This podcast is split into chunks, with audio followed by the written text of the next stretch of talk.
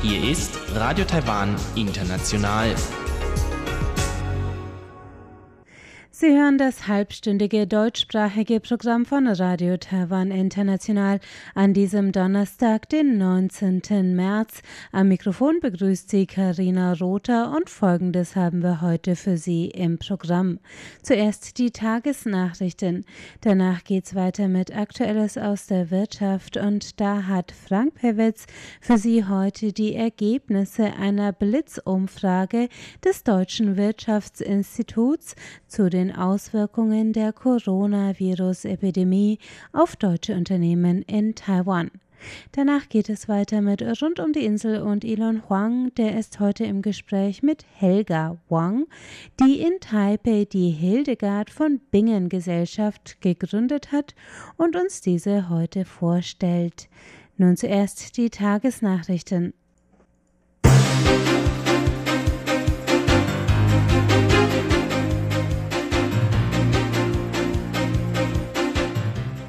Sie hören die Tagesnachrichten von Radio Taiwan International. Zuerst die Schlagzeilen. Taiwans Corona-Infektionen steigen auf 108.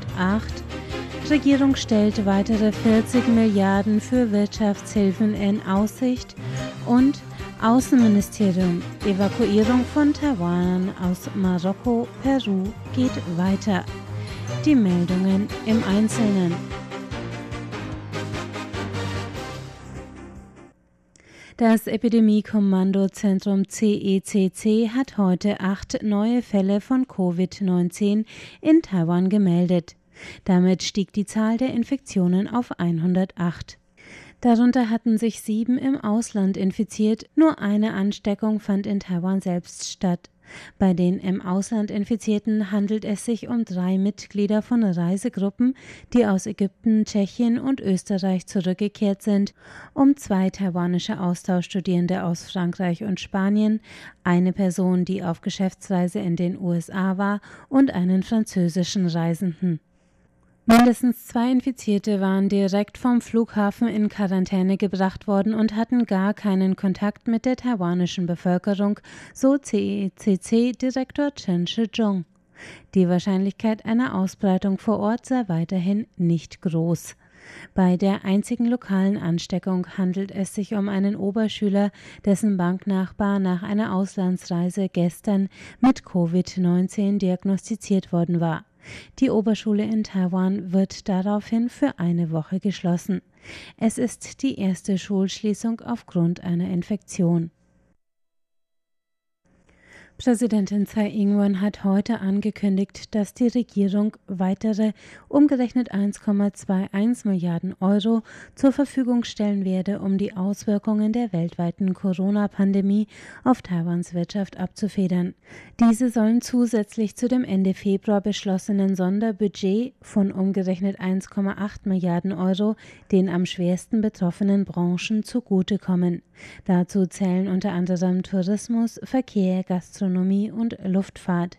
Taiwans Finanzmärkte sind ebenfalls von der weltweiten Krise betroffen.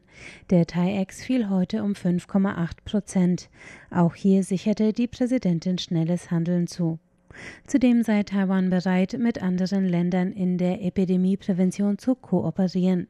Nach den USA unterzeichnete nun auch die EU ein diesbezügliches Abkommen mit Taiwan. Gemeinsam mit der Academia Sinica will sie an Präventions- und Quarantänetechnologien und einem Impfstoff gegen Corona forschen. Tsai sagte, Taiwan ist bereit, mit seiner Präventionsexpertise einen Beitrag zu leisten, um die Gesundheit der Menschen zu sichern. Taiwan kann helfen. Dieses Motto wollen wir jetzt umsetzen. Über 200 im Ausland gestrandete Taiwaner können bald die Heimreise antreten. Das gab das Außenministerium heute bekannt. Aufgrund der Grenzschließung zur Bekämpfung der Coronavirus-Epidemie konnten taiwanische Reisende bis gestern nicht mehr aus Marokko ausreisen. Gestern konnten bereits 70 betroffene Personen das Land verlassen, weitere 40 werden heute ausreisen. Das sagte Außenministeriumssprecherin Joanne O. Weitere Reisende können nach erfolgreichen Verhandlungen mit Marokko am 21. März über eine Flugverbindung ausreisen. Ebenfalls durch Grenzschließungen seit dem 16. März gestrandet sind 103 Taiwaner in Peru. 60 von ihnen haben bereits eingewilligt, die Kosten einer Evakuierung per Charterflug selbst zu tragen, so O. Man gehe davon aus, dass sie in den nächsten Tagen ausgeflogen werden können. Nach ihrer Quartalssitzung hat Taiwans Zentralbank heute eine Senkung des Leitzins um 0,52 Prozent angekündigt. Es ist die erste Änderung des Zinssatzes seit Juli 2016. Die Zinssenkung dient der Abfederung der wirtschaftlichen Auswirkungen der globalen Corona-Krise. Taiwans Unternehmen sollen dadurch ihre Liquidität behalten. Mit dem morgigen Inkrafttreten des Beschlusses sinkt der Diskontsatz der Zentralbank auf 1,125 Prozent.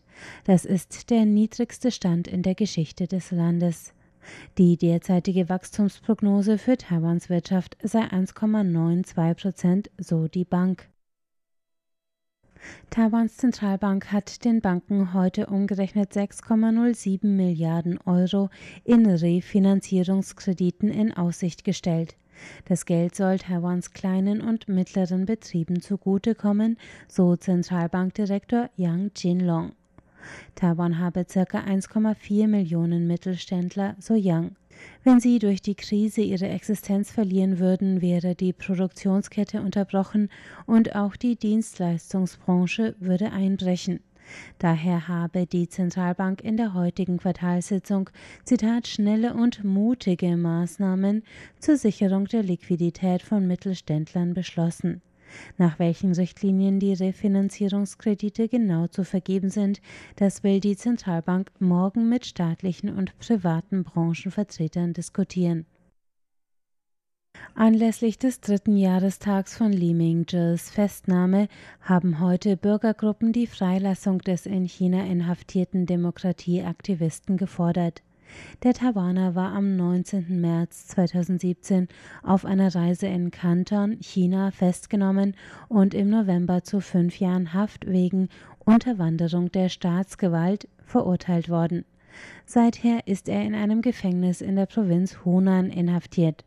Seine Unterstützer sagten auf der heutigen Pressekonferenz, der politische Meinungsaustausch im Internet, der Li zur Last gelegt wird, stelle kein Verbrechen dar. Sie kündigten eine baldige Ausstellung und Vortragsreihe über Lees Situation an.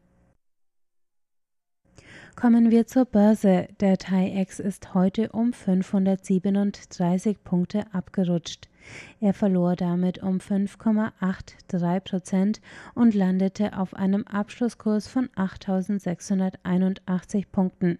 Das Handelsvolumen betrug 269 Milliarden Taiwan-Dollar oder 8,8 Milliarden US-Dollar. Es folgt das Wetter.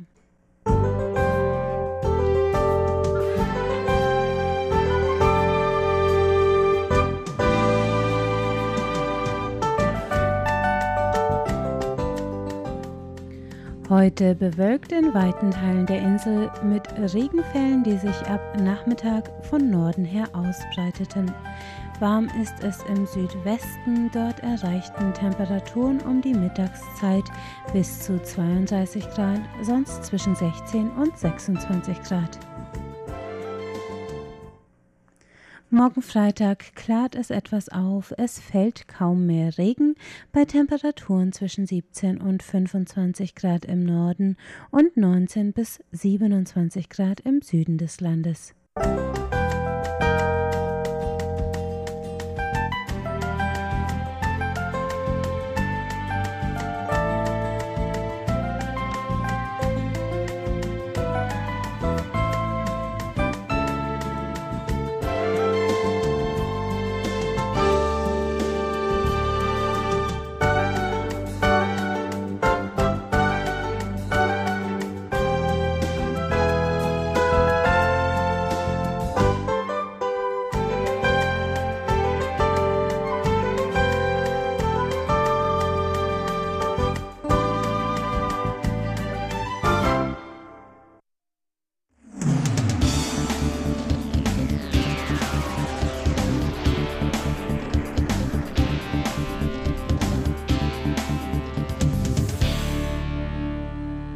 Herzlich willkommen bei Aktuelle Maus der Wirtschaft. Das begrüßt die Frank Pewitz. Heute beschäftigen wir uns auch in Aktuelle Maus der Wirtschaft mit dem Coronavirus, dessen Auswirkungen auf den Lebensalltag immer deutlicher werden und auch der negative Einfluss auf die Wirtschaft nicht mehr zu übersehen ist gingen die Länder in Europa anfangs noch von einer wohl eher auf China beschränkten Infektionswelle aus, wiegten sich in der immer enger zusammenwächsenden Welt zu lang in Sicherheit, so gibt man sich jetzt überrascht. Anfangs stand eher die Frage des wirtschaftlichen Schadens als Folge der Massenquarantäne von Hunderten von Millionen Menschen in zig Städten Chinas im Vordergrund. Auch aus legitimem Grunde betrug Chinas Anteil am Bruttosozialprodukt der Welt bei der letzten Corona-Krise, der SARS-Krise im Jahr 2003 noch 8 Prozent, sind es jetzt mehr als 19 Prozent. 19 Prozent unter der Annahme der Kaufkraftparität PPP. Keine Frage, dass von einem Einbruch der Wirtschaftsaktivität in China als Big Player der Weltwirtschaft fast alle Staaten betroffen wären. Diese anfängliche Gelassenheit im Westen ist in einer eng vernetzten und gut informierten Welt, in der zu Normalzeiten täglich mehr als 200.000 Reisende aus dem Land der Mitte ins Ausland strömen, zumindest genauso überraschend. Schon schnell wurde die Möglichkeit einer Mensch-zu-Mensch-Übertragung in Betracht gezogen. Auch die hohe Ansteckungsgefahr, die schon vor dem Erkennen deutlicher Symptome des Virus auftrat, wurde recht schnell bemerkt. Damit war klar, dass eine Infektion nur bei einer enormen Breite von Tests halbwegs früh erkenntlich ist, wobei wohl kein Land für solche Massentests vorbereitet war. Mit anderen Worten, die Infektion in Abwesenheit von Medikamenten oder Impfstoffen kaum zu bändigen ist. Das Fiebermessen an den Flughäfen suggeriert dem einen oder anderen zwar Sicherheit, kann aber leider nie mehr als nur Schadensbegrenzung sein. Zudem sind die Kontrollmöglichkeiten gerade in Ländern mit schwacher Gesundheitsstruktur arg beschränkt, was ein hohes Risiko der Gefahr einer Massenausbreitung an der Peripherie und ein Zurückschwappen in die Zentren der Welt in sich birgt. Dass Taiwan trotz der engen Verbindungen und Nähe zu China recht erfolgreich agierte, lag an den Lehren, die man aus der SARS-Krise gezogen hatte. Eine Hausaufgabe, die in der heutigen eng verknüpften Welt jedem Land anzuraten ist. Für eine erfolgreiche Prävention müssen auch noch weitere Faktoren hinzukommen. In Taiwan findet man eine aus der SARS-Krise 2003 hochsensibilisierte und auch disziplinierte und verantwortungsvolle Bevölkerung vor, die sich an die schon früh von der Regierung verkündeten Verhaltensmaßnahmen hielt. Ein nicht zu unterschätzender Faktor bei der effizienten Eindämmung der Epidemie. Man war gut vorbereitet, wusste, was zu tun ist, agierte und vermittelte klar und deutlich, verbale Plattitüden waren nicht zu hören.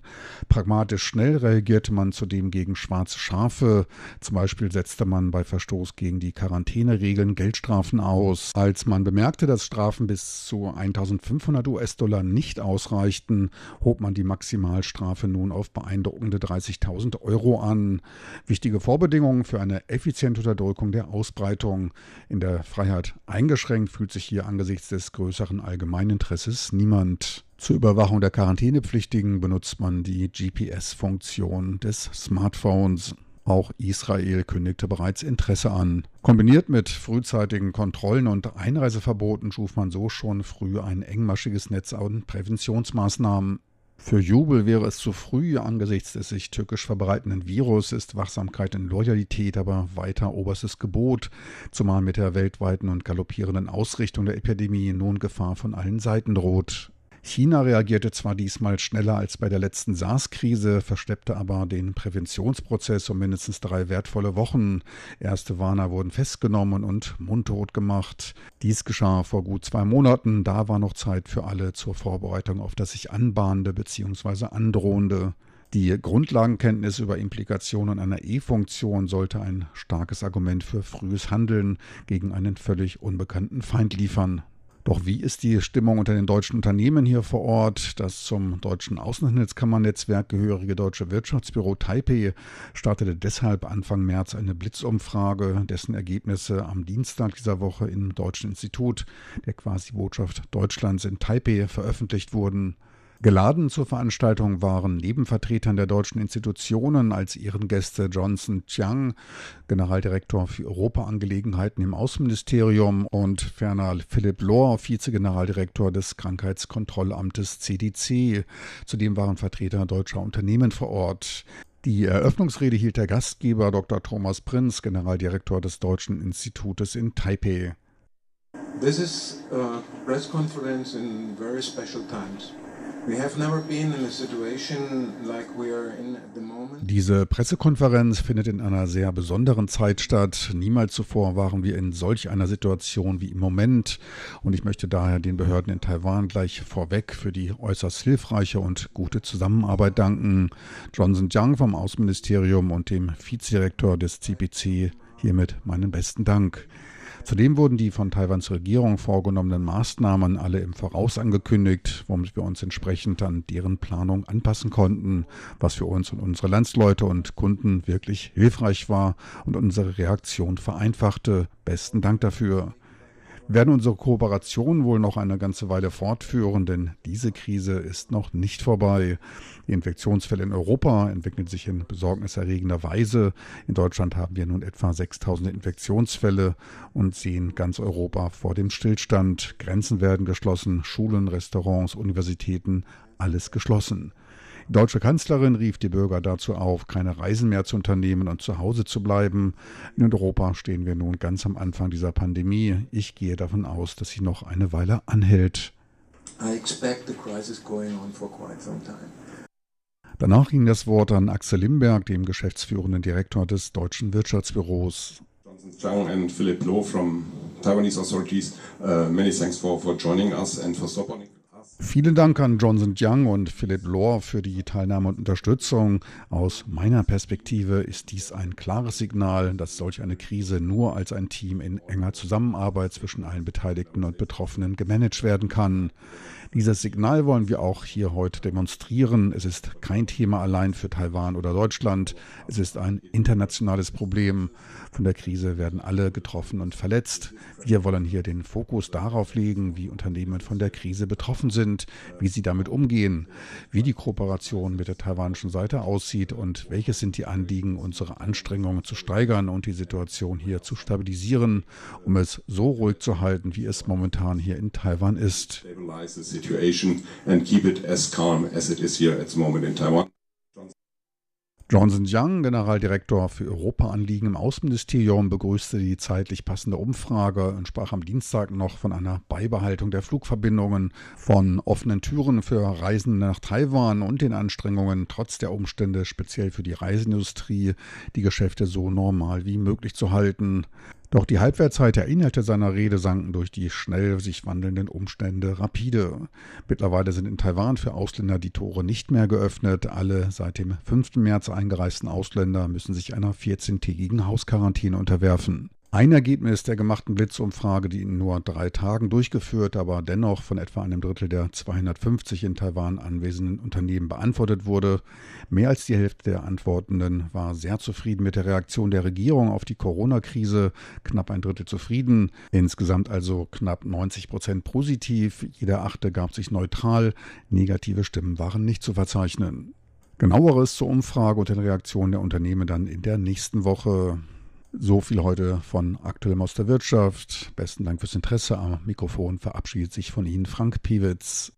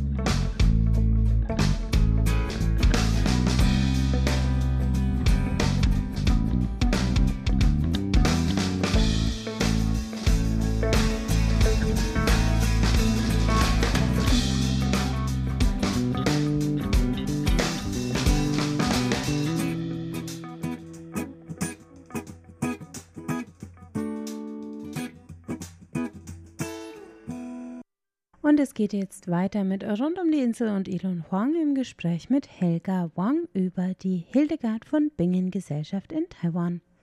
Herzlich willkommen, liebe Hörerinnen und Hörer. Hildegard von Bingen war Benediktinerin, Äbtissin, Dichterin, Komponistin und eine bedeutende Universalgelehrte aus dem 12. Jahrhundert.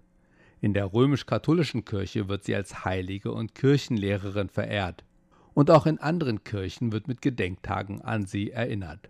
Auch auf meine heutige Gesprächspartnerin Helga Wang, Wang Zhenxin, haben die Lehren der Hildegard von Bingen einen so tiefen Eindruck gemacht, dass sie in Taipeh die Hildegard von Bingen Gesellschaft gegründet hat. Zunächst wollte ich von Helga Wang wissen, womit sie sonst so beschäftigt ist. Hauptsächlich gebe ich Deutschunterricht und im vorletzten Semester und auch Klosterheilkunde und auch Blütentherapie an der Furian-Universität als Teilzeitprofessorin. Und außerdem bin ich ja Vorsitzende der Hildegard Gesellschaft, also in Taiwan. Und ich verbreite hauptsächlich ja die Botschaften der St. Hildegard von Bingen. Und außerdem bin ich ja Inhaberin einer Firma, die den Namen Viriditas trägt. Ja, und ich unterrichte auch hauptsächlich ja zwei Fächer an der Uni, Deutsch und Psychologie. Zu den ersten Mitgliedern unserer Deutschredaktion gehörte vor vielen Jahren und zum Beispiel noch mit Uta Rindfleisch gearbeitet hat. Das habe ich selbst auch erst erfahren, als sie hier zu uns ins Studio kam. Doch zurück zur Hildegard von Bingen Gesellschaft in Taipeh. Und ich wollte natürlich wissen, wie Helga Wang die Hildegard von Bingen entdeckt hat. Also das ist so. Ich habe, als ich an der Graduate School der deutsche Literatur, Fremdsprache und Literatur studierte, war damals meine Professorin Schwester Agatha Bankkampf. Und sie hat mir also im Jahr 2000 so diese tolle Frau vorgestellt und mir einen Hildegard-Kalender gegeben. Ne? Und diesen Kalender habe ich ja bis jetzt noch. Und da habe ich ja großes Interesse an dieser Frau, und dass sie auch äh, Steinkunde lehrt und damals war mein Vater krank und er war also deprimiert und durch einen Heilstand war er geheilt worden. Ja? Und deshalb bin ich so fasziniert an diese Klosterschwester, äh, Nonne, Schwester, Nonne, Nonne, ja. ja. Und wegen dieser Naturheilkunde, ja. Und äh, ein Jahr später bin ich getauft worden. Ich war früher, ja, also Buddhistin, ja. Und ich wählte meinen Patroninnamen Hildegard. Und damals war Hildegard in der christlichen Umgebung noch nicht äh, so bekannt in äh, Taiwan. Äh. Natürlich in Deutschland äh, ist sie immer bekannt, äh, seit 850 Jahren. Ja? Mhm. Und da habe ich ja äh, so 2005, als ich ja 45 Jahre war, war ich beauftragt von meiner Psychologieabteilung, ne, wo ich ja von neuen an eigentlich ja, Psychologie zu studieren. Ja. Und äh, natürlich mit Akte und äh, 20 Jahren habe ich ja äh, mit meinem Magisterkurs in deutscher Sprache und Literatur abgeschlossen und war immer Dozentin für deutsche Sprache. Und damals äh, musste ich eine These schreiben über Heiligkeit in den Hildegardis-Werken. Da bin ich ja nach Deutschland geflogen und äh, den Hildegard-Abtei in Rüdesheim zum ersten Mal besucht. Und dort habe ich ja so eine Schwester kennengelernt und die heißt äh, also Angela. Und diese Schwester hat mir dann zehn Tage Unterricht gegeben, ne? jeden Tag sechs Stunden. Ne? Und danach bin ich äh, zu Hause geblieben und ich habe dann äh, die Stelle übersetzt ja? und später dann eine These geschrieben über Hildegardis Heiligkeit. Und das war der Anfang. Oh, das war 2005. Und dann habe ich ja diese Arbeit vergessen. Ja, ich tue meine andere Arbeit mit äh, Backblüten. Ja. Und auch äh, war ich sehr beschäftigt, äh, als diese Erdbeben in äh, Sichuan passiert, habe ich ja auch diese Backblütentherapie da hingebracht. Und erst bis zum 2011 und damals äh, gab ich noch einen Klostermedizinunterricht äh, an der Uni und ich habe äh, so eine Studentin und diese Studentin hat mir gesagt, einmal, eine Schwester will etwas dir mitteilen. Ne? Ich meine, was für eine Schwester? Und die hat mir dann gesagt, also Hildegard von Bingen sagt, du sollst nach Deutschland wieder mal hinfahren ne? und dann die Werke nehmen, ne? besonders äh, diese Physiker nehmen und dann übersetzen und da diese naturheilkundlichen also Wissen verbreiten, ja, hier in Taiwan. Ich wusste nicht, ob das wahr ist, aber ich bin doch nach Deutschland zum zweiten Mal geflogen. und da habe ich ja das Buch äh, nach Hause gebracht und habe ich ja das Buch übersetzt, teilweise. Und äh, in dem Jahr 2012, im Mai, da ist der Hildegard von Bingen also heilig gesprochen. Mhm. Und in dem gleichen Jahr, im Oktober, ist sie dann zum also Kirchenlehrerin erhoben. Ja. Aha. Mhm. Okay, dann mache ich ja die Verbreitungsarbeit also weiter hier in Taiwan. Ja. Mhm. Mhm. Und dann haben Sie die Gesellschaft gegründet, hier eine Hildegard von Bingen Gesellschaft. Es war erst äh, ungefähr sieben Jahre später, mhm. aha, erst äh, letztes Jahr habe ich ja diese Gesellschaft gegründet. Ah, okay. ja. Mhm. Und welche Aktivitäten führen Sie denn im Rahmen Ihrer Gesellschaft durch? Also als wir in den letzten sieben Jahren noch gar keine Gesellschaft haben, haben wir schon sehr viel getan. Ne? Mhm. Zum Beispiel, ne, ich zeige dir mal vor. Mhm. okay. Wir haben sehr viele Bücher von ihr übersetzt. Ja. Das ist ja also über Veditas mhm. von Hildegard von Bingen. Mhm. Und das ist eigentlich viel mehr theologisch. Ne? Oh, okay. Und es gibt auch diese Fasten, milde Fasten von Hildegard von Bingen. Okay. Ja.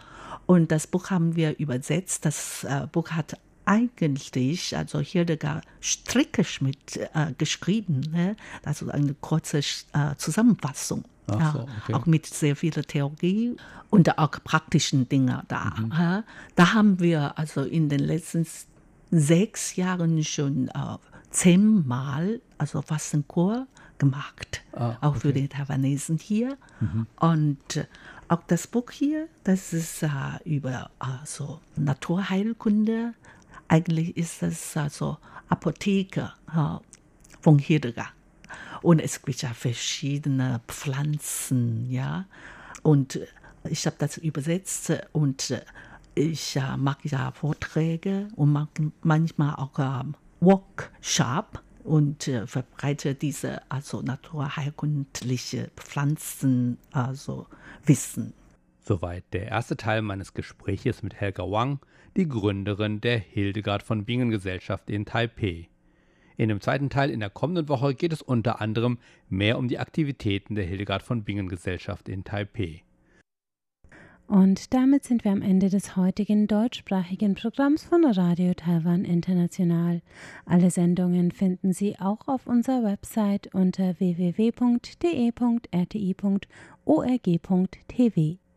Auf Facebook sind wir unter Radio Taiwan International Deutsch vertreten und am Mikrofon verabschiedet sich jetzt Karina Rother. Tschüss, bis zum nächsten Mal.